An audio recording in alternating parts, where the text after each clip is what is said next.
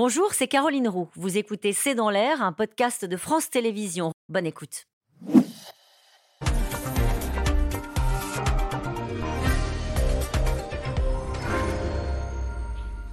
Bonsoir à tous, soyez les bienvenus dans C'est dans l'air. C'est l'un des paradoxes de la France. Le taux de prélèvement obligatoire y est particulièrement élevé, mais la dette aussi est importante et beaucoup de services publics financés par les impôts semblent à bout de souffle. Alors, à quoi servent les impôts et cotisations sociales que nous payons? Le ministre des Comptes publics vient de lancer un site internet En avoir pour mes impôts. Il détaille l'utilisation des prélèvements obligatoires. On y apprend par exemple que le coût d'une année au lycée pour un seul élève est de plus de 10 000 euros pour les finances publiques. Cette opération transparence ou communication est menée alors qu'il sera plus difficile dans les années à venir de baisser les impôts. Dernier événement en date, une des grandes agences de notation financière vient de dégrader la note de la France. Autrement dit, elle a un peu perdu confiance dans la capacité euh, du gouvernement à tenir les finances publiques. Alors, impôts, en avons-nous pour notre argent? C'est titre de notre émission ce soir. J'attends vos questions, SMS, Internet, réseaux sociaux. Quatre invités pour y répondre. Nicolas Bouzou, vous êtes économiste et directeur fondateur du cabinet de conseil Asteres et vous avez publié ce livre La France de l'à peu près aux éditions de l'Observatoire. Anne-Sophie Alsif, chef économiste du cabinet d'analyse BDO France, enseignante à Paris 1 Panthéon Sorbonne et vous avez publié cet article dans la Nouvelle République dette pourquoi les agences de notation tiens donc ont-elles une si grande importance? Sophie Fay, journaliste économique au Monde, je rappelle votre article entre l'État français et les sociétés d'autoroutes un absurde contentieux fiscal. On parlera des autoroutes tout à l'heure. Et puis François Ecal, ancien rapporteur général de la Cour des comptes et désormais président de FIPECO.fr, site dédié aux finances publiques. Nicolas Bouzou, l'agence de notation qui a dégradé la note de la France, c'est Fitch, de AA vers AA-. Pourquoi? Alors, Fitch l'explique euh, clairement. Hein. Déjà, ce qu'il faut savoir, c'est que la note reste une note plutôt bonne. Hein. Mm. C'est-à-dire qu'il n'y a pas de remise en cause de la capacité de la France à rembourser sa dette. Et Fitch dit bien qu'on a une activité économique qui résiste en France, qu'il y a des choses qui se sont beaucoup améliorées, notamment la situation du marché du travail. En revanche, il est clair qu'on a une dette publique euh, qui augmente, qui continue d'augmenter, des déficits publics qui sont élevés et qui même là sont en train de remonter euh, un peu. Et puis, il y a cette affaire de la réforme des retraites. Alors, c'est très intéressant. Alors, là encore, j'ai vu beaucoup de commentaires politiques, donc je pense que c'est intéressant intéressant d'aller voir le commentaire de Fitch. Euh, le, commentaire ne porte pas euh, principalement sur la réforme des retraites. C'est quelque chose qui arrive plutôt à la fin. Il est d'abord question des déficits relativement importants, des progrès modestes dans les économies budgétaires. E-, exactement. Mais ce qui est dit néanmoins sur cette réforme des retraites, et c'est tout à fait intéressant, c'est que ça n'est pas la réforme qui est critiquée euh, en, en elle-même peut-être le fait qu'elle est minimaliste, mais c'est pas ça. C'est plutôt la difficulté de la France à faire passer des réformes sereinement. Voilà. Et en fait, ce que dit Fitch très exactement, c'est ce qui nous inquiète, c'est que ce type de réforme est très difficile à faire et donc peut-être ça pourrait être quelque chose comme la dernière, mais ce que dit même Fitch, et ça fait écho un peu au débat politique, c'est que cette réforme pourrait éventuellement être remise en cause. Hmm. Et ça, bah, pour les créanciers de la France, évidemment, c'est quelque chose qui peut être considéré comme étant inquiétant. Ça veut dire que l'un des objectifs de la réforme, Anne-Sophie Alsif, qui était de rassurer, au fond, sur la capacité de la France à tenir ses comptes, cet objectif-là est en partie raté? Alors oui, c'est vrai que c'est assez paradoxal parce que traditionnellement, les agences de notation adorent les réformes structurelles. Et c'est vrai qu'on a eu la réforme de l'assurance chômage, la réforme des retraites. Donc normalement, c'est vrai qu'on s'attendait à avoir plutôt des agences qui trouvent ça rassurant, qu'il y ait des réformes structurelles pour baisser les déficits et avoir une bonne trajectoire de dette. Là, on voit que c'est un peu raté. Déjà, pourquoi? Parce que la réforme a été euh, bien beaucoup amendée, on en a euh, assez parlé. Donc finalement, le gain pour les finances publiques sera euh, assez minime. Et puis l'autre élément, c'est de se dire, bah, comme il n'y a pas cette majorité, est-ce qu'on va pouvoir mettre en place d'autres réformes? Parce qu'il y en aura besoin, en effet, pour baisser le déficit. Mm. Est-ce que le quoi qu'il en coûte, qui coûte en fait beaucoup, va continuer? Donc il y a toutes ces questions qui laissent donc du coup planer sur le déficit public hein, une idée que finalement ça ne va pas se résorber aussi facilement que prévu dans un contexte où il y aura encore beaucoup de dépenses. On a vu hein, les annonces par exemple sur l'énergie, les annonces sur le quoi qu'il en coûte pour aider certains secteurs. Donc on voit qu'on va continuer à avoir des dépenses importantes. Euh, est-ce que ça veut dire aussi, parce qu'au fond, euh, il y a cette alerte venue de, Fitch, il y a eu l'alerte de la Cour des comptes, que le gouvernement a, laissé un peu de côté euh, l'aspect contrôle des finances publiques ces dernières années ah ben, clairement, on le voit depuis le, depuis le Covid, mais même avant, ça n'a jamais été une des, une des préoccupations, une des priorités d'Emmanuel Macron. On voit bien que depuis qu'il est au pouvoir, finalement, euh, cette idée de, de, de, réduire la dépense ou de contrôler la dépense, ça ne l'intéresse pas tellement. Il n'a pas euh, transformé l'appareil d'État, il n'a pas transformé beaucoup de, prestations sociales ou de, manière dont on, les, distribue. Et puis la semaine même où il dit qu'il faut, euh, où son ministre des Finances dit qu'il faut faire un peu plus attention, lui-même annonce des remboursements, par exemple pour le, le les, les, les, fauteuils des personnes handicapées qui seront tous pris en charge, ce qui on peut difficilement être contre mais cette semaine-là, il répond à, un problème par une dépense. Et on voit bien que depuis euh, les Gilets jaunes, il répond systématiquement à un problème par une nouvelle dépense. Donc, euh, ce n'est pas sa préoccupation. Alors, la dette publique, évidemment, les chiffres sont, énormes. Elle est de 3 000, enfin, l'approche des 3 000 milliards euh, d'euros. Est-ce que les conséquences de la dégradation de cette note, ce sera quoi, François Ecal pas grand-chose. Ah bon? En soi, non. Ce qui est inquiétant, c'est la situation des finances publiques, en effet. Mais le fait que la note d'une agence passe de A à, à, à, moins dans une échelle où il y a beaucoup de crans, en fait, dans l'échelle. Certes, il y a quelques investisseurs institutionnels qui veulent absolument avoir euh, des titres euh, d'État notés AAA, AA, etc., qui en achèteront un peu moins, mais globalement, l'effet serait faible. Il y a, une quinzaine d'années... Ce qu'on appelle des titres d'État, c'est de la dette. La dette, la dette des États. Il y a une quinzaine d'années, on s'était beaucoup affolé parce que la France risquait de perdre le AAA. Moi, je me souviens, j'étais à la Cour des comptes à l'époque, je disais, mais ne vous affolez pas, il ne se passera rien. la France perdra son triple A, ça aura peut-être un petit effet sur l'écart entre les taux d'intérêt français et allemands, mais l'effet sera relativement faible. Donc, oui, ça a un sens, comme le disait Nicolas Boudou, ça a un sens. Ça veut bien dire, en effet, qu'on est dans une situation difficile en termes de finances publiques, qu'on a du mal à la contrôler pour des raisons que tout le monde connaît. D'ailleurs, Fitch n'a pas inventé. Mais en soi-même, euh, cette petite dégradation n'aura pas des conséquences catastrophiques, certainement pas. On ne va pas payer notre dette un peu plus cher, ne serait-ce que ça, Anne-Sophie Alcif? Non, pas à court terme. Hein. Comme on l'a dit, d'autres pays sont dans des situations bien pires. Sur la dette, c'est toujours, euh, c'est très bien votre situation, mais comment sont les autres? Et quand les, autres sont pires que vous, bah, finalement, vous en sortez pas plus mal. On est euh, noté au même niveau que les Royaumes-Unis, hein, qui ont des perspectives bien pires. L'Italie, beaucoup moins bien notée. Bon, il y a les Pays-Bas qui sont encore très triple A, mais bon, voilà, c'est un petit peu les, derniers. A, par exemple Alors, justement, hein, l'Allemagne l'a perdu aussi, hein, mais a des perspectives qui sont euh, meilleures, notamment en termes de finances publiques. Par contre, ça ne vous a pas échappé qu'en termes de euh, problèmes concernant l'énergie et aussi sur leur vision des appareils productifs, là, en effet, sur les prochaines années, ils auront euh, aussi beaucoup de difficultés. Donc, c'est vrai qu'à court terme, on voit qu'on ne va pas payer notre dette plus cher. Par contre, c'est plutôt à moyen terme, dans les perspectives, et que va faire le gouvernement en mm. termes de finances publiques, que là, il faudra être vigilant pour pas qu'il y ait d'écart, en effet, par rapport notamment euh, à l'Allemagne. Il faut rappeler le contexte, Nicolas Bouzou, des taux d'intérêt qui, augmentent pour juguler l'inflation. Ça, du coup, ça fait qu'on paye euh, la dette plus cher alors en fait, euh, l'impact de l'inflation sur les finances publiques, c'est euh, un peu euh, ambivalent, parce que d'un côté, vous avez les taux d'intérêt qui remontent, vous avez raison, et donc ça, pèse sur la, sur la, ce qu'on appelle la charge de la dette. Hein, Je veux piéger personne, mais la charge de la dette, elle est de combien? Alors vous avez le meilleur spécialiste. Monsieur le spécialiste. Je ne dis pas ça pour me défausser, mais elle est d'une cinquantaine de milliards d'euros, disons, pour prendre un chiffre rond. Sur un budget de alors, le budget de l'État, c'est 350 milliards, mais ce qui compte, c'est le total des administrations publiques. quand on parle de déficit public ou de dette publique, on prend non seulement l'État, mais aussi les collectivités locales et la sécurité sociale. Donc ça, ça fait un budget total qui est plutôt de 1500 milliards d'euros. D'accord. Donc on retient en tout cas qu'il y a 50, 50 sur 1500. Voilà, 50 sur 1500. Je vous ai coupé. non, c'est moi qui me suis coupé tout seul. donc, euh, donc on a en effet cette augmentation de la charge de la dette.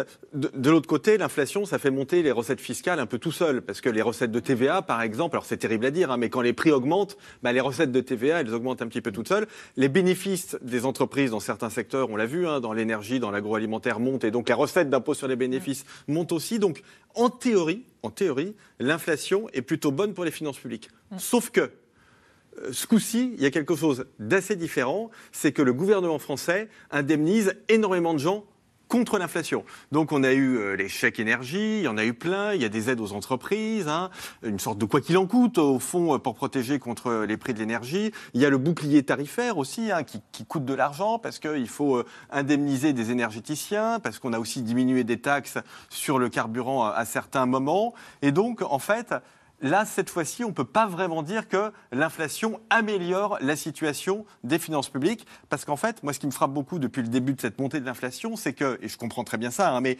la, l'intolérance par rapport à l'inflation, l'intolérance de nos concitoyens est beaucoup plus forte qu'elle ne l'était dans les années 80 ou dans les années 70, où on n'indemnisait pas, où on n'avait pas ce réflexe d'indemniser systématiquement ceux qui perdent du pouvoir d'achat. Aujourd'hui, c'est le cas. Parce qu'on a vécu des années avec une inflation, avec pas d'inflation en fait, et qu'on n'y est plus habitué. En fait, c'est ça l'idée. On n'y est plus habitué, et puis surtout, les entreprises ont beaucoup résisté sur l'aspect des salaires. En fait, elles ont mis un certain temps avant d'accepter de, rentrer dans des, des des, augmentations de salaire qui compensent l'inflation. C'était les entreprises qui compensaient l'inflation euh, dans les, années d'inflation galopante. C'était les salaires qui faisaient la différence là. Comme on a essayé au début de, de, le bouclier tarifaire, il a été mis en place pour qu'on puisse gagner un peu de compétitivité sur les salaires allemands. On s'est dit si on arrive à protéger les Français contre l'inflation, à pas augmenter les salaires tout de suite, les entreprises françaises seront mieux par rapport à leurs concurrentes allemandes. Donc on va essayer de gagner un peu. Puis comme l'inflation s'est installée finalement, on n'a pas tellement gagné, mais il y a quand même eu cette idée-là en tête. Et puis, au début, les entreprises ont dit on va regarder l'inflation ex post pour vous indemniser, donc euh, pour voir combien on va vous donner aux salariés. Elles essayent toujours d'avoir un petit temps de retard, mais on voit bien, là, là, euh, maintenant, Elisabeth Borne a dit qu'il fallait quand même qu'elle négocie sur les salaires, parce que la limite, c'est que l'État ne peut pas compenser l'inflation pour tout le monde, c'est à, à, toute l'économie de faire, de faire sa part du job. Alors, comment Oui, un tout par petit mot. Par rapport à ça, c'est vrai que c'est intéressant, surtout quand on regarde par rapport à la situation de euh, nos partenaires européens. Hein. c'est vrai que la France était très généreuse pour les entreprises et pour les ménages. On a des pays, un des pays qui avons donné le plus pour garder le pouvoir d'achat des Français. Vous avez des pays comme justement les Pays-Bas qui ont perdu plus de 10% de pouvoir d'achat. Donc on est très loin des 0,2, 0,3 où en effet il y avait des efforts à faire sur par exemple les loisirs ou tel. Là on parlait de pays où ils se chauffaient plus. On était vraiment dans des situations très préoccupantes. Donc ça il faut le dire. C'est vrai qu'on a beaucoup dépensé pour garder le pouvoir d'achat, mais aujourd'hui on a un impact sur les finances publiques. Alors comment le gouvernement défend-il sa politique fiscale et de gestion des finances publiques Eh bien le ministre des Comptes publics vient donc de lancer un nouvel outil. Magali Lacroze, Ariane Morisson et Michel Bouilly.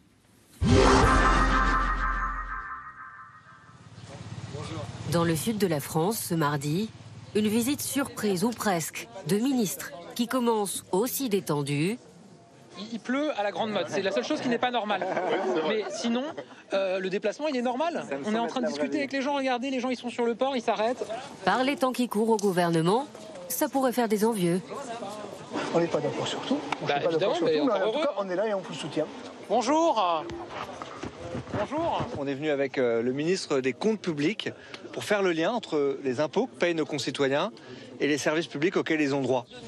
Au moment même où les Français remplissent leur déclaration de revenus, Bercy lance une vaste campagne de communication sur l'impôt. Tout est fait pour éviter un ras-le-bol fiscal et mieux faire accepter l'impôt, alors que les services publics sont de plus en plus décriés. Je pense qu'il y a la crise de l'inflation et effectivement euh, le renchérissement du coût de la vie euh, qui fait que cette question des impôts euh, revient. Je pense qu'il y a aussi un enjeu euh, et moi, je le sens beaucoup quand je discute avec des Français euh, qui travaillent, qui ont parfois le sentiment de financer un modèle qui permet à des gens de ne pas travailler. Et ça aussi, on doit l'entendre. C'est pour ça qu'on a fait la réforme de l'assurance chômage pour inciter davantage à la reprise d'emploi. On va avoir la réforme du RSA euh, bientôt. Donc voilà, je pense que la question qui est posée, c'est d'abord combien on paye. Effectivement, ceux qui travaillent souhaitent pouvoir payer moins. Et surtout, où va l'argent? En avoir pour mes impôts. Tout un programme le site du ministère des Finances détaille comment l'argent public est dépensé, dans quel domaine, avec quelques exemples concrets. Un an à l'école primaire coûte 6 805 euros par élève et plus de 10 000 euros pour un lycéen. Un kilomètre de route nationale, 110 000 euros. Une intervention de pompiers, 1150 euros. Un questionnaire est également adressé aux contribuables pour demander ce qu'ils aimeraient voir payer par leurs impôts on place finalement les Français un peu face au choix que nous, on a à faire en tant que décideurs. Parce que la réalité, c'est que euh, être aujourd'hui aux responsabilités, au gouvernement, être ministre du budget, c'est devoir faire des choix. Euh, on a envie de renforcer, on aurait envie de renforcer toutes les politiques publiques. Mais à un moment, on ne peut pas tout renforcer dans les mêmes proportions, parce que les moyens ne sont pas infinis. Donc on est amené à faire des choix. Et je pense que les Français, leur donner la possibilité d'être associés à ces choix, de donner leur avis très concrètement, ça peut renforcer la confiance. Plusieurs déplacements et séances de discussion publique façon grand débat seront organisés d'ici l'été. Cela suffira-t-il à faire aimer l'impôt par ceux qui le paient? Déjà, les critiques commencent dans les milieux économiques à la gauche de la gauche. La stratégie de com en avoir pour ses impôts trahit une vision purement économique de rentabilité. Or, les services publics n'ont pas à être rentables. Prendre cet angle, c'est un choix politique et idéologique. Un accouchement coûte donc 115 fois moins cher qu'un rapport indigent de McKinsey. Par ailleurs, les impôts ne financent pas les accouchements, ce sont les cotisations sociales. Autre promesse du gouvernement, les baisses d'impôts vont continuer au cours de ce quinquennat. Voilà qui ne plaira pas beaucoup au gouverneur de la Banque de France qui recommande tout le contraire sur les plateaux télévisés depuis plusieurs mois et dans son ordonnance adressée au président cette semaine. Je ne fais pas du tout partie de ceux qui disent qu'un bon impôt, c'est un impôt supprimé. L'impôt, ça fait partie du financement des services publics et ça fait partie de la solidarité. parfois, il faut en faire arrêtons, arrêtons peut-être un peu la course à la baisse d'impôts dans ce pays, surtout avec les déficits que nous avons. Et justement, hier, l'agence de notation Fitch a baissé d'un cran la note de la France, désormais AA-. Motif aggravation de la dette et du déficit budgétaire, mais aussi des récentes tensions sociales. François Eckel, est-ce que vous vous réjouissez de cette opération euh, Transparence, communication, je dis les deux mots comme ça, on a, on a les, deux, les deux aspects. Euh, voilà, est-ce que c'est utile, important? Ah ben, je pense que c'est une bonne idée d'essayer d'expliquer aux Français à quoi servent leurs impôts. Euh, on, ne peut que s'en féliciter. Le problème, c'est que c'est compliqué, en fait. Malheureusement, les finances publiques, c'est compliqué. Et alors, bon, j'ai regardé un peu ce qui était sur ce site les chiffres que j'ai vus, j'ai pas tout vu, me paraît, enfin, sont exacts, hein, ce que j'ai vu, à condition qu'on comprenne une chose. Il y, a, une ambiguïté, d'ailleurs, un des tweets que vous avez euh, cité euh, l'a montré. Quand, euh, quand le gouvernement dit qu'il répond à la question à quoi servent vos impôts, en réalité, il répond à la question à quoi servent vos prélèvements obligatoires. Et les prélèvements obligatoires, c'est non seulement les impôts de l'État, mais aussi les impôts des collectivités locales et les cotisations sociales. C'est ça, en fait, la réponse, en fait, ce qu'il présente, c'est une décomposition des dépenses publiques financées par l'ensemble des prélèvements obligatoires et donc on y trouve des prestations sociales. Le quart, on, vous montre, le premier camembert euh, sur ce site, on montre que le quart de vos impôts sert à financer les retraites. En fait, c'est le quart des prélèvements obligatoires sert à financer les retraites. Alors pourquoi est-ce qu'on ne se contente pas de dire à quoi servent les impôts? Je vous donner, montrer, essayer de montrer pourquoi. Prenez un impôt comme la TVA. La TVA, elle a rapporté 200 milliards d'euros l'an dernier, mais la TVA, l'État n'en garde qu'une moitié pour lui. Et cette moitié, elle sert à financer indistinctement des dépenses d'enseignement, la police, des prestations sociales aussi, parce que l'État en verse. Et l'autre moitié de la TVA, elle va aux collectivités locales, qui sert, pour qui elle sert aussi à financer des tas de choses très différentes. Et il y a une petite partie qui va à la sécurité sociale. Donc vous voyez que on ne peut pas répondre à la question à quoi sert la TVA. En fait, elle sert à des tas de choses dans tous les sens. En fait, on ne peut pas. Et donc, techniquement, ils ont raison de le faire. Mais maintenant, euh, ça induit en effet une, petite incompréhension. Si on n'a pas compris que c'est le total des prélèvements obligatoires, bien, on a le droit au tweet auquel que vous avez présenté. En fait, c'est les cotisations sociales. Avant de rebondir sur ce que dit le gouverneur de la Banque de France, euh, peut-être rappeler le contexte. Les impôts, Anne-Sophie Alsif, ont beaucoup baissé lors du premier quinquennat, à peu près 50 milliards. Complètement, hein, et pas que depuis le premier quinquennat. L'idée, c'était, euh, on va dire, depuis euh, l'ère Sarkozy, d'avoir une baisse d'impôts, notamment sur tout ce qui est impôts de production, pour stimuler une politique de l'offre et pour regagner de la compétitivité, notamment par rapport à nos partenaires européens et notamment nos partenaires allemands. Ce qui est en effet très compliqué, puisque je rappelle qu'on a la même monnaie. Donc c'est vrai qu'au lieu de se faire compétition entre nous alors qu'on a la même monnaie, il faudrait plutôt essayer de se spécialiser euh, en termes de production sur là où chaque pays est le meilleur et faire plutôt une compétition par rapport euh, à nos concurrents internationaux, pour pas les nommer la Chine ou les États-Unis. Donc c'est vrai qu'on a eu ça pendant euh, voilà plus de dix ans avec beaucoup de crédits d'impôts qui sont créés, hein, beaucoup de politiques de baisse d'impôts qui voilà étaient plutôt fait pour augmenter notre compétitivité par rapport à nos partenaires que pour vraiment euh, essayer d'avoir une véritable euh, politique de euh, baisse d'impôts et d'amélioration des services publics. Et du coup, puisque c'était au nom de la compétitivité. Qui a profité de ces baisses d'impôts depuis alors, le début du quinquennat et même, au-delà? Qui, qui, en a Alors, profité? les, les, baisses d'impôts depuis, on va dire, euh, les deux, trois derniers quinquennats, elles ont été assez concentrées sur les entreprises. Mm. D'accord? Euh, D'ailleurs, on peut en discuter, mais avec des résultats qui, moi, me semblent assez bons au fond, parce que l'investissement des entreprises euh, est élevé, euh, les entreprises ont beaucoup recruté. Donc voilà, on peut en discuter, mais en tout cas, il y a des, euh, il y a des, il y a des résultats. Ensuite, on a eu, au début de ce quinquennat, vous vous en souvenez, des baisses d'impôts sur le capital. C'est-à-dire qu'on est passé d'un système de fiscalité du capital élevé à ce qu'on appelle une flat tax à 30%. La même. Voilà, la même. Et on a aussi supprimé une partie de l'impôt sur la fortune. Hein. On a gardé la partie qui porte sur l'immobilier, on a supprimé la partie qui porte sur, sur les finances. Mais je voudrais juste euh, aller un tout petit peu plus loin, si vous me le permettez, parce que j'entends beaucoup dire, euh, en France, on a en effet beaucoup euh, diminué l'impôt sur le capital, et par exemple, les gens qui reçoivent des dividendes, bah, ils payent quasiment plus d'impôts. En fait, c'est complètement faux, parce que là encore, la situation des, des, impôts, les questions fiscales sont un peu compliquées. Il faut bien comprendre que le dividende, c'est une partie du profit, en fait, hein, une partie du profit des entreprises qui est versée euh, à ses actionnaires, mais euh, ces profits eux-mêmes sont taxés. Donc ils sont taxés une première fois, de 25% aujourd'hui à peu près, une deuxième fois de 30%. Donc vous voyez que ça fait une taxation en réalité qui est élevée. Donc on a un système fiscal en France où ce que l'on peut dire globalement, c'est que les prélèvements obligatoires restent importants, dans ces prélèvements obligatoires, c'est très important, la partie la plus importante, c'est tout ce qui est du domaine social, les cotisations sociales et euh, les, cotisations patronales. Les impôts sont élevés en France, mais quand on se compare, on fait partie du groupe des, pays à impôts élevés, mais il n'y a rien de délirant. Les cotisations sociales, c'est important, mais on a des prélèvements obligatoires importants parce qu'on a des dépenses publiques, dépenses sociales et dépenses publiques, qui sont aussi importants. L'un est la contrepartie de l'autre. Euh, on a beaucoup parlé des entreprises. Est-ce que les ménages ont profité de ces baisses d'impôts, Sophie Fair On a parlé de la taxe d'habitation, il y a eu euh, des jeux sur le, barème de l'impôt sur le revenu. Les ménages en ont profité aussi. Les ménages en ont profité aussi. Il y a eu plusieurs études d'évaluation et on voit que ça a été. Euh, euh, tout le monde en a profité. voilà. Mais il y a quand même eu, grâce à ces, réformes de l'impôt sur le capital, un énorme avantage sur les très hauts revenus. Et c'est un, des, sujets, à mon avis, qui fait que le gouvernement s'agite en ce moment sur l'idée de, de, faire une baisse d'impôt sur les classes moyennes. C'est qu'on attend. Euh, alors on ne sait pas très bien quand, mais on attend euh, une, une étude d'évaluation de l'Institut des politiques publiques sur la taxation de ces hauts revenus et de ces hauts patrimoines.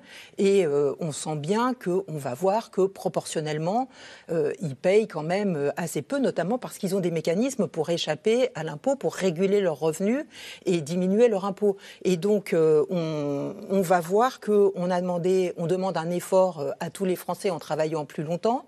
Et euh, on demande un effort aussi aux classes moyennes de ce point de vue-là, et on va voir qu'on demande moins d'efforts aux plus aisés, qui quand même dans cette crise ont un peu gagné sur tous les fronts, puisque euh, les mesures, le quoi qu'il en coûte, ça a permis de soutenir l'économie, ça a permis aux, entreprises d'améliorer considérablement leur marge. On a vu que là, quand même, depuis la sortie de crise, en fait, elles se portent bien. On voit que la bourse se porte bien, que les dividendes et les revenus du capital se portent bien, et que à cette euh, proportion de la population, on ne demande pas trop d'efforts. Et d'ailleurs, on voit que les recettes de euh, l'IFI, notamment, et le nombre de, personnes qui sont, euh, voilà, qui, sont, qui sont soumises à l'IFI sont en, sont en, hausse. Donc, euh, ça pose quand même une question de la répartition des, baisses, même si en, montant, c'est toujours les classes moyennes qui ont les plus fortes baisses. Alors, on en, on en vient à cette question d'éventuelles nouvelles baisses d'impôts pour les classes moyennes. D'abord, une question qui nous revient beaucoup. Classe moyenne, vous définissez ça comment les uns les autres Anne-Sophie Alcif ah, ça, c'est en effet euh, la, grande question. Normalement, c'est au niveau du SMIC jusqu'à 1,5, euh, 1,6 SMIC.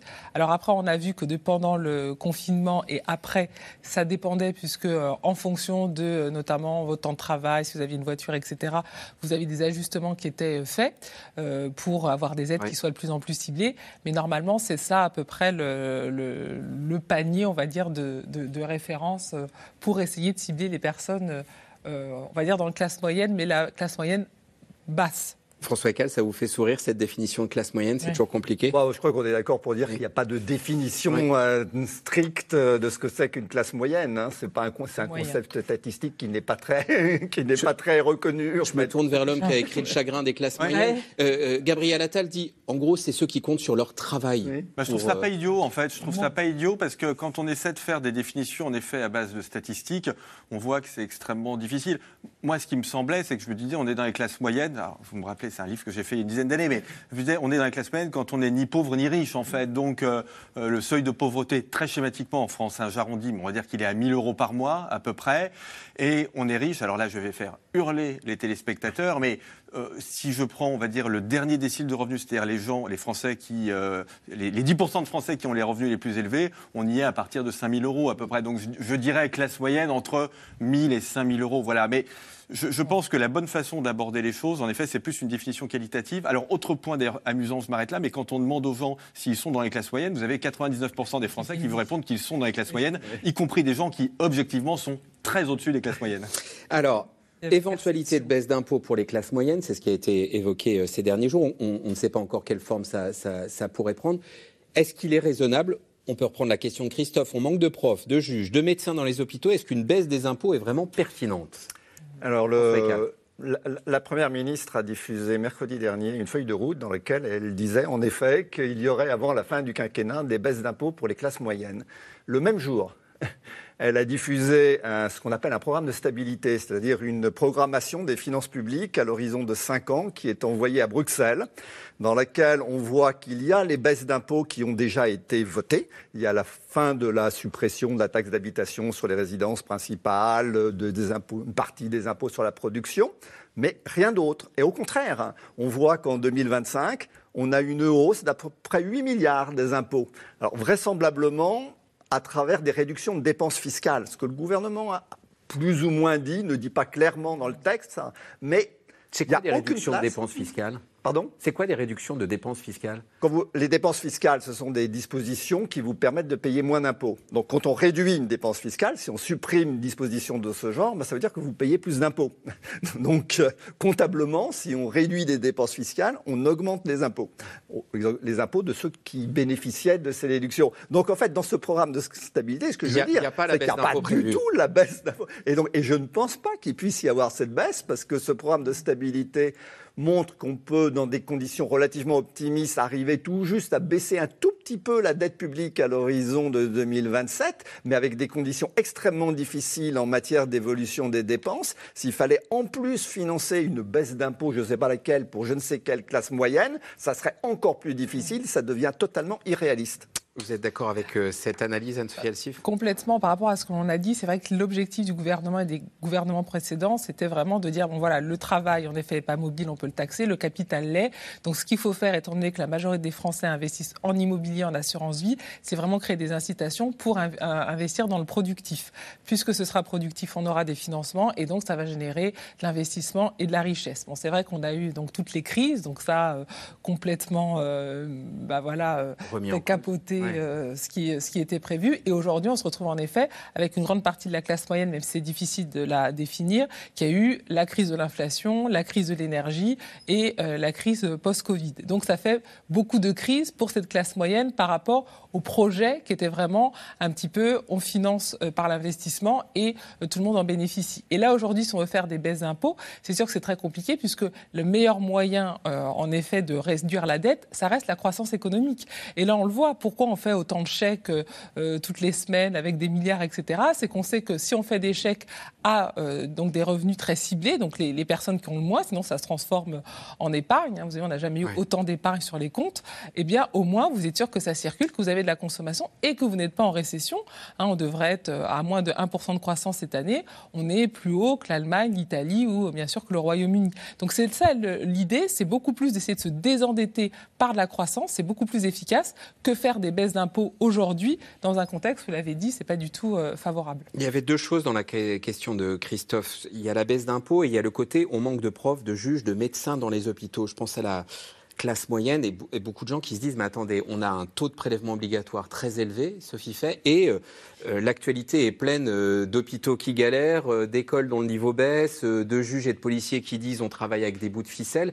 Il y, y, a un hiatus entre ce taux de prélèvement obligatoire et la qualité des services publics. Oui, alors le, le, c'est un des points intéressants de l'opération de, de, de, de Attal, hein, oui. c'est qu'on voit en fait que dans cette, sur 1000 euros de dépenses publiques, en fait, il y a plus de la moitié qui sont des prestations sociales. Donc en fait, c'est les retraites, c'est les, les, les, remboursements de sécurité sociale, c'est euh, les allocations familiales. Donc on voit que les dépenses de l'État, ce sont euh, les revenus de beaucoup de Français.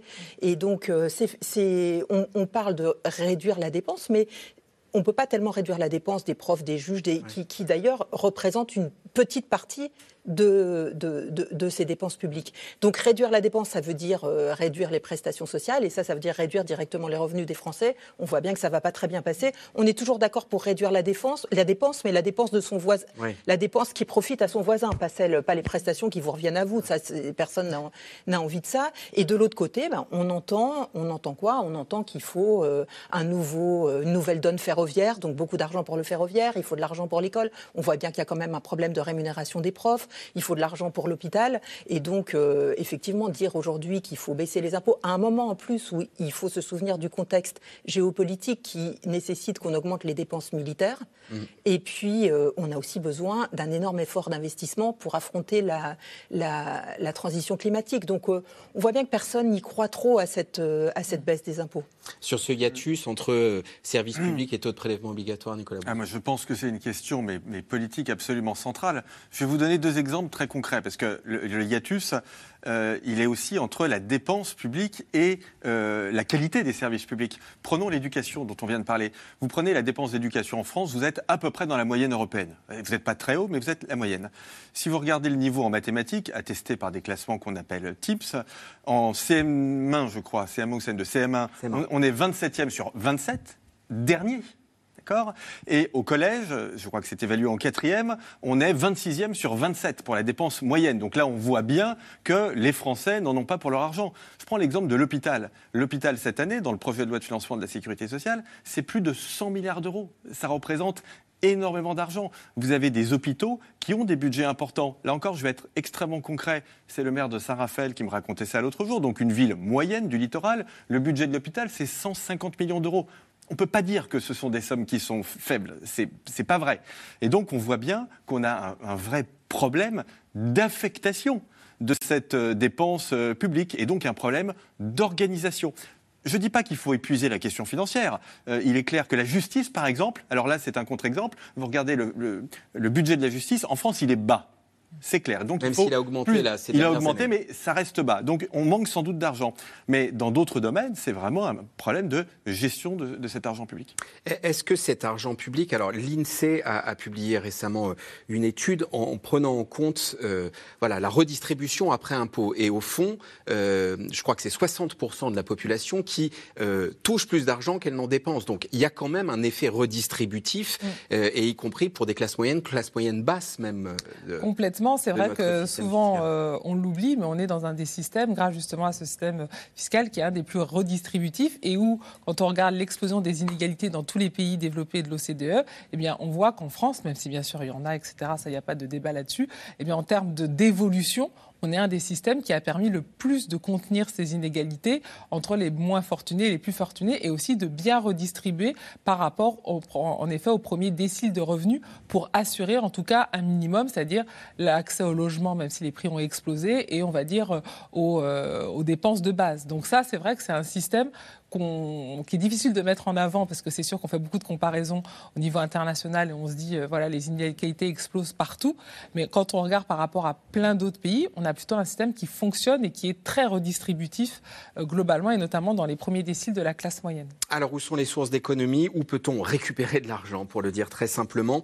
Ces derniers jours le gouvernement a mis l'accent sur la lutte contre la fraude aux impôts et cotisations sociales. Laura Rado, Diane Cacciarella et Michel Bouilly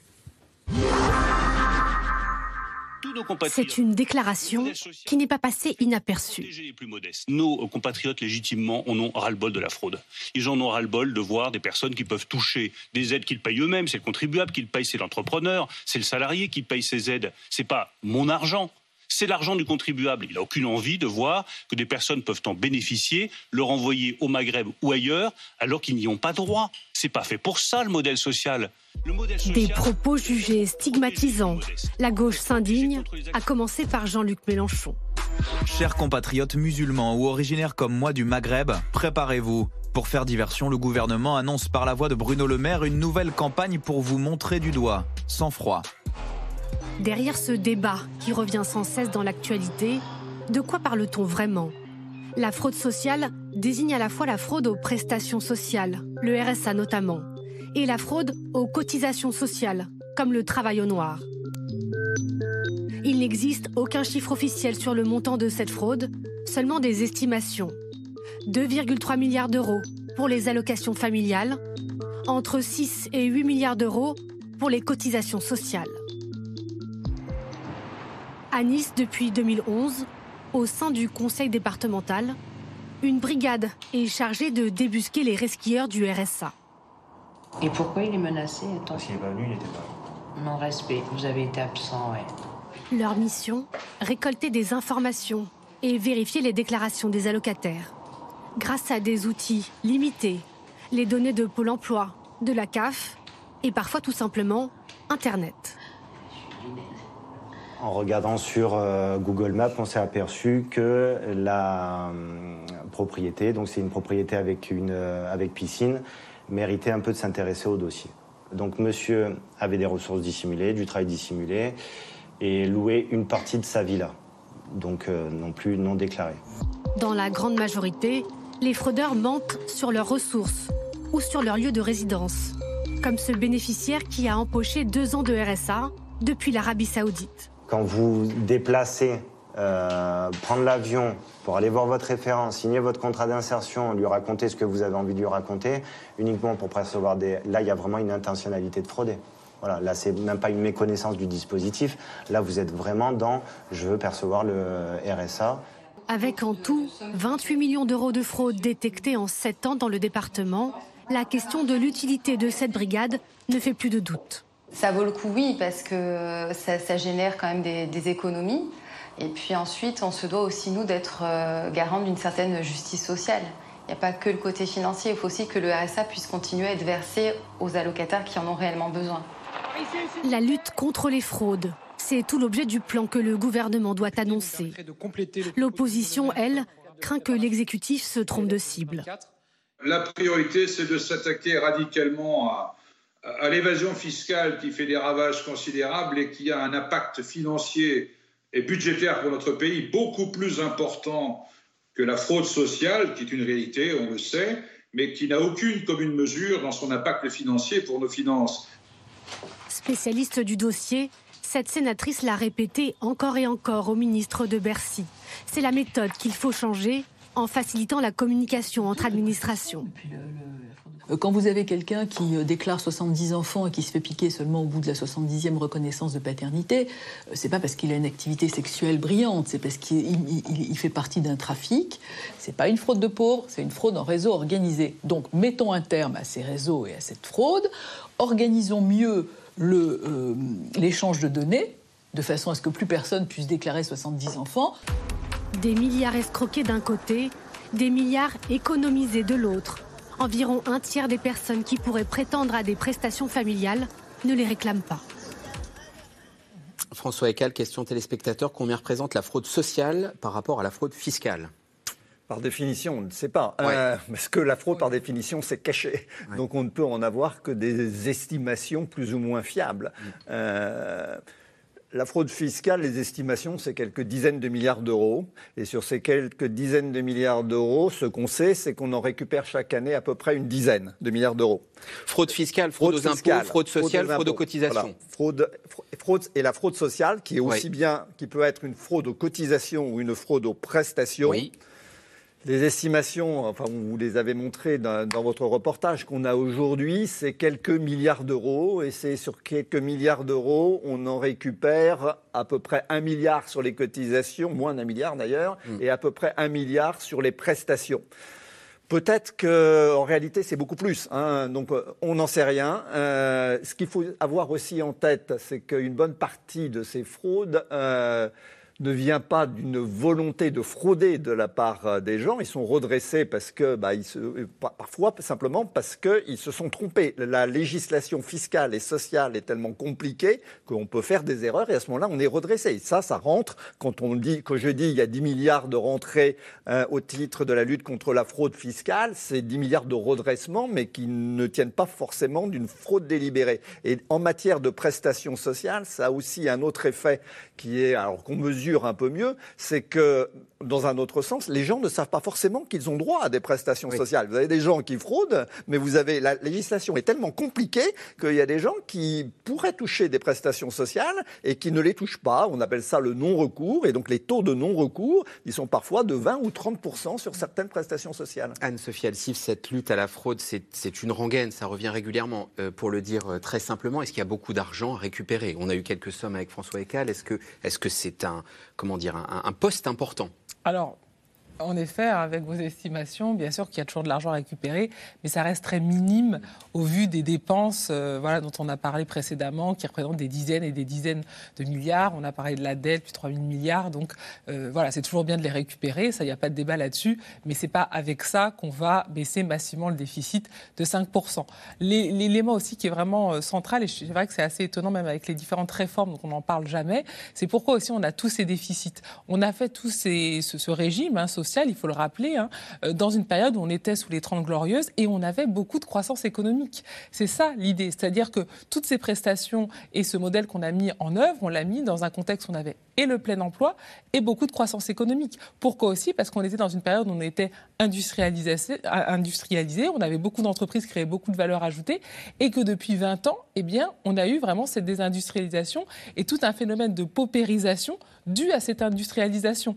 Et ça, c'est vrai que c'est quelque chose de très important de le dire sur le modèle économique, notamment par rapport à nos partenaires européens, qui explique aussi pourquoi eh bien, on va chercher de l'argent ou par du déficit ou par de l'impôt, alors qu'il y a aussi la création de richesses et le fait d'investir dans l'appareil productif. Alors là, le gouvernement essaie de réindustrialiser et ça fonctionne, hein, on le voit depuis euh, différentes années. Mais c'est vrai que si on est dans cette situation-là, c'est aussi parce qu'on a eu ces politiques pendant 10-20 ans et que ça a vraiment abouti à la paupérisation de la classe moyenne, surtout en effet sur les territoires et les territoires industriels. Donc ça, je pense que c'est important de le dire pour comprendre et surtout pour essayer de d'esquisser de nouvelles pistes parce qu'on ne pourra pas tout financer ou par de la dette ou par de l'impôt. Et ça, il faut le dire très clairement.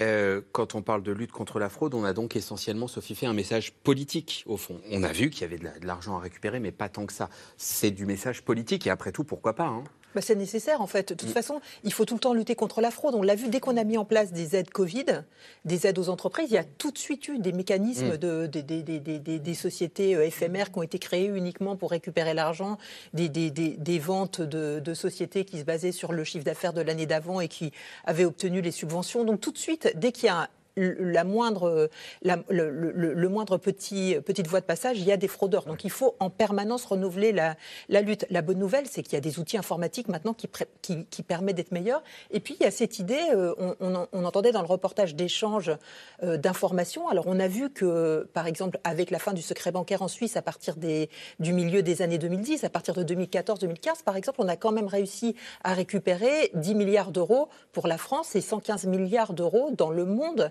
grâce au fait que euh, les, différents euh, pays s'échangent les informations. Et donc il faut aller encore plus loin vers ces échanges d'informations, vers les échanges d'informations entre administrations pour simplement pouvoir contrôler et faire, euh, et faire appliquer les choses. Et ça, ça progresse vraiment bien. Et ça progresse dans les deux sens parce que Amélie de Montchalin, lorsqu'elle était ministre de la fonction publique, essayait aussi de faire avancer les systèmes de l'État pour que, par exemple, quand vous êtes, si vous avez droit à une bourse, finalement, vous n'avez pas besoin en début d'année de remplir pour vos enfants les dossiers de bourse, puisque l'administration, ou de le renouveler sans arrêt, puisque l'administration le sait. Donc il faut simplifier dans les deux sens, et donc ça pourra jouer pour favoriser le retour aux prestations dont les, gens ont droit, et le recours aux prestations, et puis aussi pour diminuer la fraude. Au, carrefour de politique et d'économie, Nicolas Bouzou, quand on voit que euh, on va demander plus de contrepartie contre le RSA, est-ce que ça c'est un message politique qui vous semble euh, pertinent euh, à envoyer aujourd'hui? Alors moi, ça me semble pertinent, mais c'est comme vous dites une prise de position politique. Mais je pense qu'au-delà de la question politique, je pense qu'il y a aussi euh, une question économique. Au fond, vous regardez aujourd'hui les pays qui ont les États-providence euh, les, plus généreux, donc c'est le cas de la France, mais c'est le cas aussi des pays d'Europe du Nord.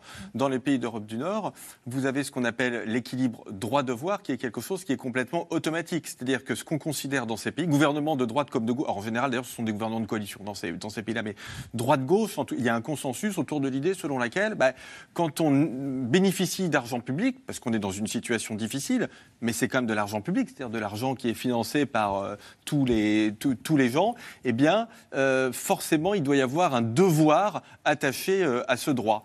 Et donc, l'idée qui consiste à dire les gens, nos concitoyens qui bénéficient du, RSA, ben, ils vont devoir travailler quelques heures, ce qui en plus et ça aussi c'est très important, va leur remettre, parce que vous avez des gens qui sont, comme on dit dans le langage technocratique, très éloignés de l'emploi. C'est-à-dire des gens qui euh, n'ont pas travaillé depuis longtemps, euh, qui n'ont pas eu la chance de faire euh, de bonnes études, etc. Donc si en plus ça leur, ça leur remet le pied à l'étrier, il me semble que c'est quelque chose qui peut être tout à fait astucieux. En tout cas, ce qui est clair, c'est que dans beaucoup de pays, c'est quelque chose qui est euh, absolument naturel.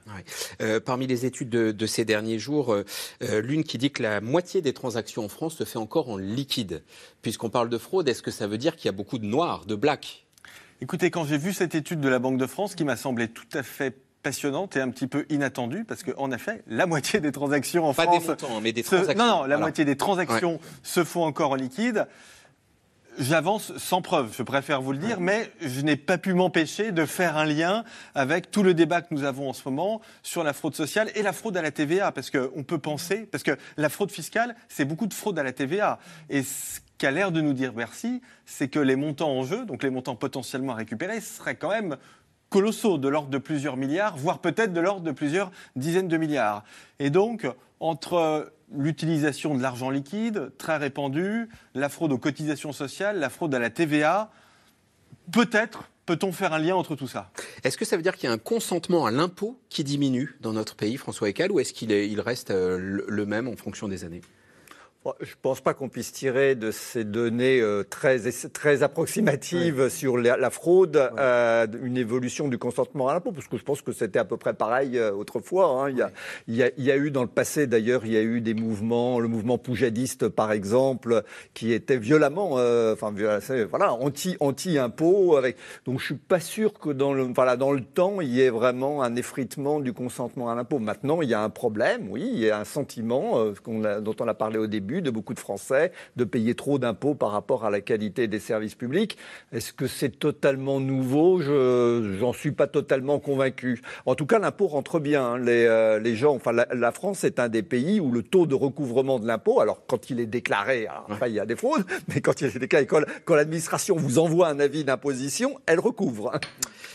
Alors l'État, oui, Anne-Sophie Alsif. C'est également quelque chose qui est justement beaucoup mis en avant par les annonces de notation comme quelque chose de très favorable en disant s'il y a un problème de financement, les Français peuvent très bien leur impôt, donc voilà, il n'y a pas de risque. Bon, il y a de bonnes nouvelles du côté des agences de notation aussi. L'État est-il un bon gestionnaire? Ceux qui répondent non mettent en avant fréquemment un exemple. Les sociétés d'autoroutes, la privatisation, sur le moment, elle a rapporté de l'argent. Sur le long terme, l'État en a sans doute perdu beaucoup. Alexandre Malesson, Diane Cacciarella et Benoît Thébault.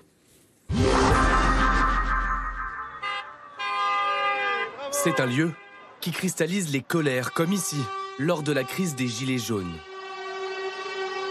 Allez-y, messieurs, dames, c'est gratuit Le péage, symbole des profits records, réalisés par les sociétés d'autoroutes. C'est sur ce point que le gouvernement a récemment été épinglé. Selon le canard enchaîné, le ministre de l'économie aurait étouffé un rapport de l'inspection générale des finances rédigé en 2021. Le document constatait des profits bien plus élevés que prévu pour les groupes Vinci et Eiffage. Les inspecteurs mettent en évidence une rentabilité très supérieure à l'attendue, ce qui va contre le principe de rémunération raisonnable. La rentabilité réelle de ces sociétés frôlerait les 12% contre 7,67% prévus lors de la privatisation. Auditionné au Sénat, le président de Vinci Autoroute balaye ces chiffres. Je sais bien que les montants euh, qui sont en jeu surprennent, mais au risque de vous étonner, le profit qui est aujourd'hui fait par euh, la Société des autoroutes du sud de la France est à peu près euh, cohérent, plutôt même un peu inférieur à ce qui était prévu dans le modèle. Pourtant, en 2021, selon l'autorité de régulation des transports, le bénéfice net des sociétés concessionnaires d'autoroutes a atteint 3,9 milliards d'euros, soit 11% de plus que ceux de 2019. En privatisant en 2006 une large partie des autoroutes à trois grands groupes, l'État a-t-il été trop indulgent? Les ministres actuels reconnaissent que l'exécutif s'est trompé. Ils ont saisi le Conseil d'État pour se pencher sur ces questions. La réduction des contrats, j'y crois assez peu, parce que quand vous avez un contrat en cours, c'est vrai pour un crédit, pour un contrat immobilier, pour tout, c'est très compliqué de changer les conditions en cours de route, parce que sinon, personne ne croit à la parole de l'État pour la suite.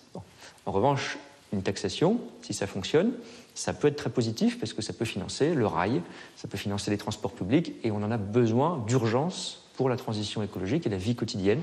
Alors, faut-il renationaliser les autoroutes? Olivier Jacquin y a déjà réfléchi.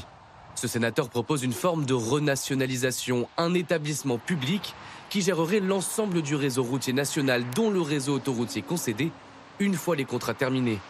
Tout cela financé par plusieurs redevances. Car pour l'élu, le seul perdant dans le système actuel, c'est l'automobiliste. S'il y a un pigeon dans cette affaire, c'est l'usager des autoroutes qui prend sa voiture et qui accepte des péages totalement disproportionnés. Vous voyez derrière moi, c'est l'A31, c'est une autoroute publique gratuite. Chaque kilomètre d'autoroute coûte au budget de Bercy tous les ans. En fonctionnement, il y a des dépenses à faire. Et si vous allez un peu plus loin, vous arrivez sur une autoroute concédée à APRR. Et là, c'est une triple manne pour Bercy.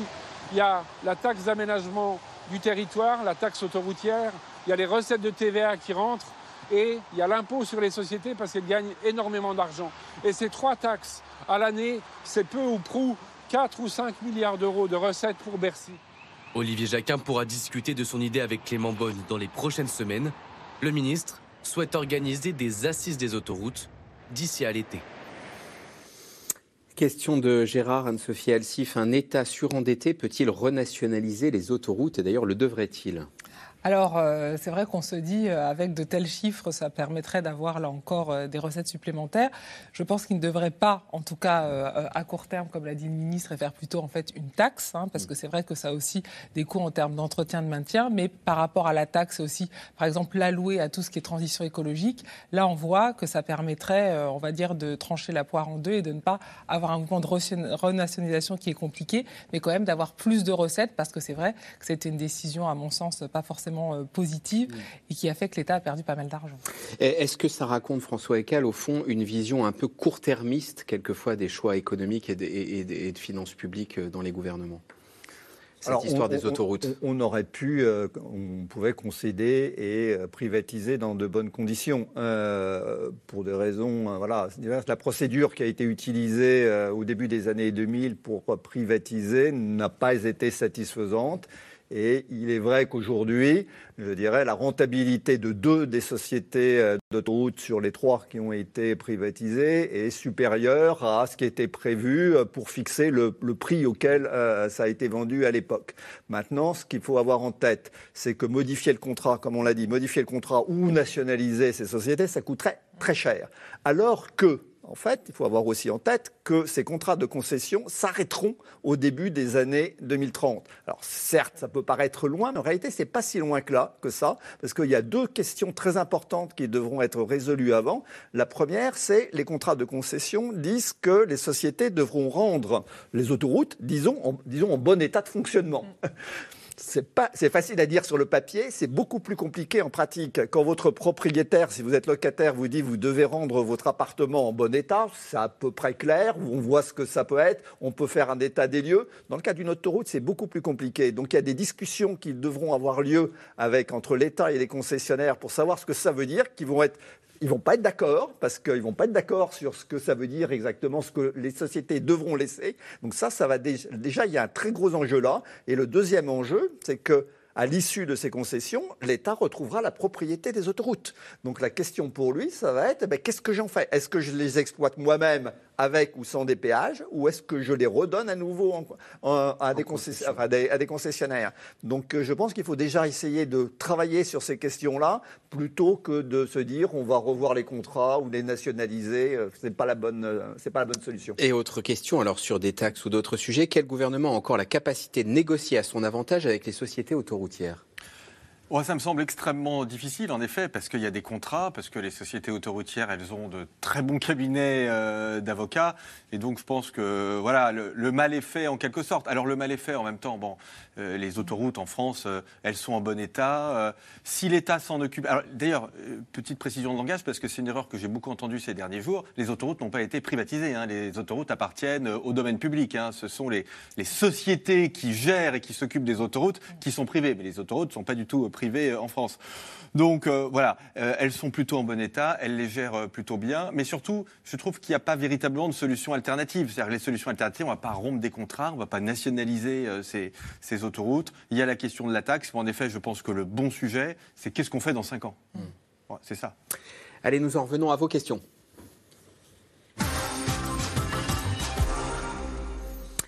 De nouvelles baisses d'impôts sont promises aux classes moyennes pour ce second quinquennat. Est-ce encore une chimère, Sophie Fay? Ben on, on, peut on peut le penser. Alors, il y a à la fois, il y a, vous savez, avec l'inflation, on l'a dit tout à l'heure, il y a des, recettes fiscales qui sont plus, plus importantes que prévues. Donc, peut-être qu'il y a une petite marge pour dire on va, on va, on va en rendre un peu, mais il ne faut pas s'attendre à une, une, une, baisse massive parce qu'il y a énormément, en tout cas, elle ne serait pas raisonnable parce qu'il y a énormément de nouvelles dépenses à dépenser, de nouvelles dépenses à financer, comme on l'a dit tout à l'heure, hein, les dépenses militaires ou les dépenses pour la transition climatique, ou bien euh, le soutien de, de, de l'économie ou de la justice. Donc euh, on n'est pas, euh, on n'est quand même pas, euh, on n'a pas la capacité de baisser les dépenses suffisamment pour faire des grosses baisses d'impôts. Il y, a un point qu'on n'a pas mis en exergue au, fil de, l'émission, c'est votre collègue économiste Anne-Laure Delatte qui sort un livre sur ce thème-là, sur la, la structure des impôts. Deux tiers des prélèvements obligatoires pèsent sur les ménages, un tiers seulement pèse sur les entreprises. C'est une particularité française, ça? Alors, euh, c'est vrai que euh, c'est plus une particularité française dans les pays du Nord. Après, c'est un petit peu compliqué. Par exemple, par rapport en Allemagne, vous avez un État fédéral, donc vous avez chaque État qui a aussi des cotisations et qui ont un système d'impôt qui est différent. Nous, on est dans un État unitaire, donc on a une certaine centralisation de l'impôt. Donc ça, c'est vrai que c'est une particularité, mais qui nous permet aussi, hein, pour l'allocation des dépenses et même de la collecte, eh bien, voilà, de financer des services qui, par exemple, en Allemagne ou dans d'autres pays, vont être financés par les Landes. Donc on dirait que c'est plus un système différent. Aux États-Unis, on a ça aussi, hein, si vous êtes plutôt dans quelque chose d'unitaire ou vraiment dans des régimes plus fédéraux. Euh, pour Gabriel Attal, seuls les actifs font partie de la classe moyenne. Est-ce que ce n'est pas réducteur, nous demande Claude, et les retraités? Retraités, classe moyenne? Non, mais voilà, on en revient à ce qu'on disait tout à l'heure. C'est-à-dire que si on veut mettre les retraités ou tout le monde dans les classes moyennes, il faut qu'on donne des, bornes en termes de, revenus. Et donc là, euh, on va se battre parce que des gens, comme je le disais tout à l'heure, qui gagnent 6 000 euros par mois, vont considérer qu'ils sont dans les classes moyennes alors que je vous répondrai que statistiquement, ils font partie des 10% de gens les, les, plus, les, plus aisés. C'est pour ça que je trouve que la définition de Gabriel Attal est, pas mauvaise. Et puis, je voudrais quand même dire que euh, les retraités sont retraités parce qu'ils ont travaillé. Donc on est quand même dans un, dans un système social où le travail reste quand même la colonne vertébrale de notre organisation et où, en théorie, les revenus qu'on perçoit à la retraite sont quand même lié aux revenus qu'on a perçus tout au long de la vie active. Juste par rapport à ça, hein, euh, c'est vrai que c'est compliqué euh, statistiquement d'avoir cette définition parce que ce qu'il faut en fait regarder, c'est plutôt le reste à vivre. Quand on voit les retraités, notamment par rapport aux moins de 25 ans, et c'est là où il y a vraiment une paupérisation très importante chez les jeunes, c'est que souvent les retraités, comme ils ont bien sûr travaillé, sont plus propriétaires de leur, logement et donc en fait ont plein de dépenses contraintes qui peuvent être moins importantes, surtout pour le logement, même si souvent ils ont plus de dépenses de santé. Alors que les moins de 25 ans hein, sont beaucoup plus, on va dire, de la pauvreté euh, classique, parce qu'en fait, ils n'ont pas encore, euh, en effet, les gains de l'emploi. Et par contre, ils sont vraiment dans des situations économiquement assez difficiles. Et oui, Sophie. Et ce qui est intéressant dans la définition de Gabriel Attal, c'est qu'il dit les classes moyennes, ce sont ceux qui vivent de leur travail et qui ne vivent pas de, des revenus, qui ne peuvent pas vivre des revenus de leur patrimoine. Et donc il y aura un moyen de peut-être baisser l'impôt sur ce travail, c'est de taxer un peu plus le, les, revenus du, du, capital, donc, euh, qui sont quand même. Il y, a, pendant la crise du Covid et après le quoi qu'il en coûte, en sortie de crise, les, les gens qui ont des, des patrimoines euh, financiers importants s'attendaient à avoir une une, augmentation de ce prélèvement forfaitaire unique sur les revenus du capital, au moins une taxe exceptionnelle pour euh, désendetter l'effort qu'on avait fait pendant le Covid. Euh, puisque euh, ce téléspectateur nous invitait à regarder les retraités, on a parlé des baisses d'impôts qui ont profité aux entreprises. Euh, un peu à tout le monde, mais notamment aux Français les, les, plus fortunés. Les retraités, est-ce qu'ils ont été bien traités fiscalement euh, depuis 2017 Alors il y a eu la suppression de la taxe d'habitation, hein, euh, pour le coup, qui a profité à, tout le monde. Alors qui a posé d'ailleurs, qui pose aujourd'hui d'autres problèmes. Hein. C'est une espèce d'étatisation des collectivités locales, parce que du coup les collectivités locales perçoivent moins d'impôts, donc c'est l'État qui compense, et donc c'est une espèce de recentralisation, hein, si vous voulez. Mais très clairement, non, ça, ça a profité à tout. C'est quand même un coût de l'ordre de plusieurs milliards d'euros par an et ça profite à tout le monde. On, a parlé de ce site en avoir pour mes impôts euh, promu par Gabriel Attal, ministre des Comptes publics. Est-il complet? Est-il objectif? Nous demande Alain, Anne-Sophie Alsif. Ah, pas facile de, de, répondre. Le problème, c'est qu'il y a toujours euh, les faits, les chiffres qu'on cite et puis le ressenti.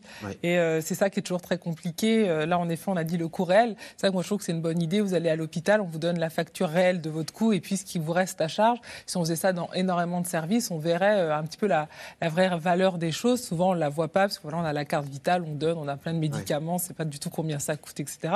Ce qui est normal. Donc, c'est vrai que ça peut être, même si bien sûr on ne paie pas, juste pour avoir conscience du coût réel euh, des services publics euh, qu'on utilise. Ça, je pense que ce serait euh, bien.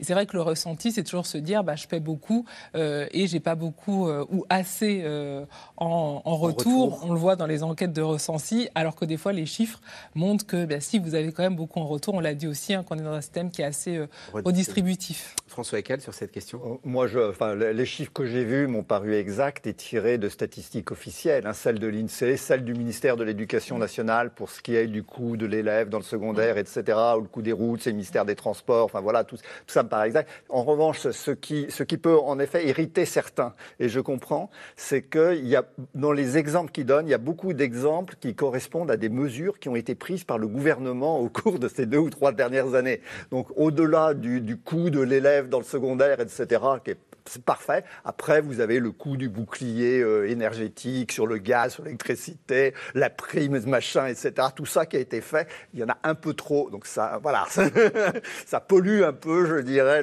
l'ensemble qui, qui par ailleurs est quand même objectif. C'est l'aspect communication versus C'est l'aspect communication. Il y a des communicants qui sont passés par là. C'est intéressant de rappeler certaines choses. Par exemple, que quand on prend un TER, on ne paye que 18% du vrai coût du, du billet. Quand on achète son passe Navigo en Ile-de-France, on ne paye que 30% du coût du service. On aurait pu aller plus loin. Par exemple, en ce moment, tout le monde veut des trains de nuit. Bon, bah, en général, quand on lance un train de nuit, pour euh, un euro de billet, la SNCF va perdre un euro. Donc il faut que l'État le compense. Donc c'est bien aussi, on, demande beaucoup de choses. Hein. Les Français demandent plus de trains, plus de, plus, de, plus de médecins, plus de profs et tout ça. Il faut savoir que derrière ça, il y a un coût et que c'est bien les impôts qui le financent. Euh, Sophie Fay en disait un mot tout à l'heure, euh, Nicolas Bouzou. Est-ce qu'il ne serait pas plus judicieux, on revient à réduction de dette et, déficit, de s'attaquer vraiment aux niches fiscales et à l'augmentation des impôts sur les hauts revenus? Alors, euh, les niches fiscales, il y en a énormément en France. la difficulté, c'est que ces niches fiscales, elles n'ont pas été mises là par hasard. Donc, euh, grosso modo, soit elles ont un intérêt économique important, et dans ce, euh, avéré, par exemple, crédit impôt recherche, pour euh, faire venir les entreprises qui font de la recherche et développement. Donc ça, il ne faut pas les supprimer. Soit elles ont un intérêt politique avéré. Dans ce cas-là, je serais le premier à dire qu'on pourrait les supprimer, mais le coût politique de cette suppression, il y a notamment toutes les niches fiscales dans les territoires d'outre-mer. Bon, très honnêtement, les évaluations économiques sont un peu, voilà, disent que c'est pas forcément formidable, mais supprimer ça, c'est quelque chose qui est euh, compliqué. Je ne dis pas qu'il ne faut pas le faire, mais je donne des, explications.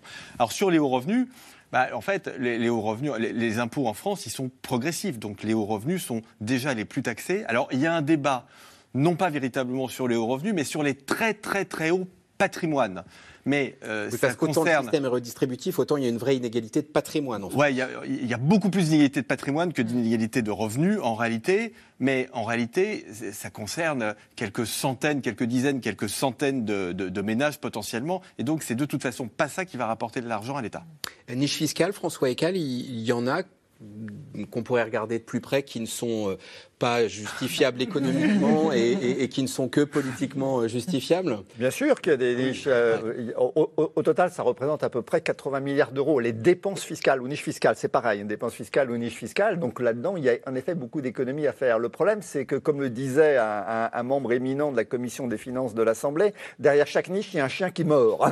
Alors, je vais vous donner des exemples de niches fiscales qui aujourd'hui sont particulièrement malheureuses, qu'on appelle d'ailleurs les niches fiscales brunes. Ce sont des réductions de taxes sur les carburants ou des exonérations de taxes sur le carburant. Aujourd'hui, c'est absurde. Enfin, quand on veut lutter contre l'effet de serre, ces niches sont absurdes. Mais à qui profitent-elles? Elles profitent aux agriculteurs, elles profitent aux taxis, elles profitent euh, aux, camionneurs, enfin aux, transporteurs euh, routiers. Et donc, à chaque fois qu'un gouvernement a essayé de remettre en cause ces niches fiscales brunes, elle a vu bloquer les routes, bloquer les rues de Paris. Donc, à chaque fois, cette niche fiscale, on dit qu'on va la supprimer et on reporte. Donc, oui, il y a des niches fiscale à supprimer, mais parfois il faut beaucoup de courage parce qu'il faut affronter les chiens qui, sont qui mordent et qui sont derrière chaque niche.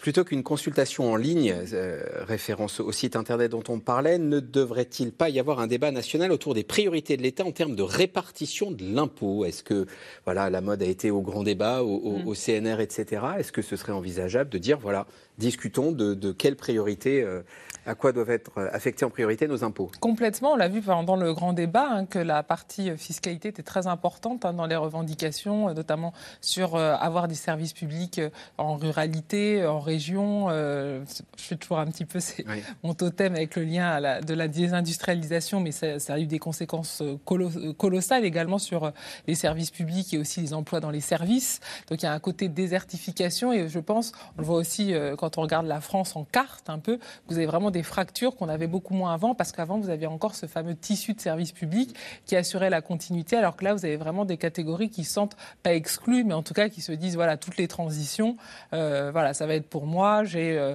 une maison qui est loin du centre-ville, je dois prendre ma voiture, j'ai pas les moyens d'avoir de l'électrique, j'ai l'inflation, donc je cumule, je cumule, je cumule. Et donc créer du débat. Et créer, et créer du débat sur, sur quelle allocation. Et ça, je pense que c'est quelque chose qui est très important parce qu'on vient à ce fameux ressenti qui est si difficile pour nous, économistes, à appréhender dans nos données pour essayer d'avoir en effet une continuité de service public et une égalité dans ces services publics. Sophie fait quelques secondes. Je ne sais pas si on peut rendre justice à cette question. Les entreprises paient-elles moins d'impôts que les contribuables moyens?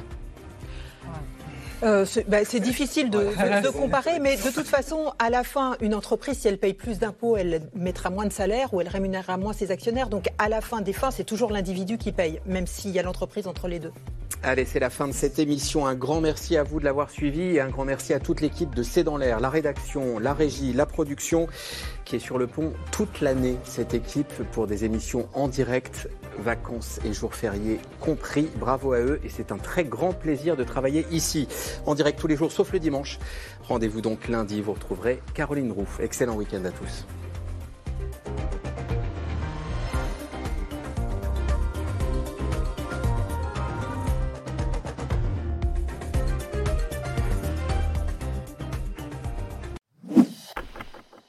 Merci d'avoir écouté C'est dans l'air. Comme vous le savez, vous pouvez désormais écouter l'intégrale, mais aussi l'invité ou vos questions à nos experts. Tous ces podcasts sont disponibles gratuitement sur toutes les plateformes de streaming audio. Et pour le replay vidéo, c'est sur France.tv, bien évidemment. À bientôt.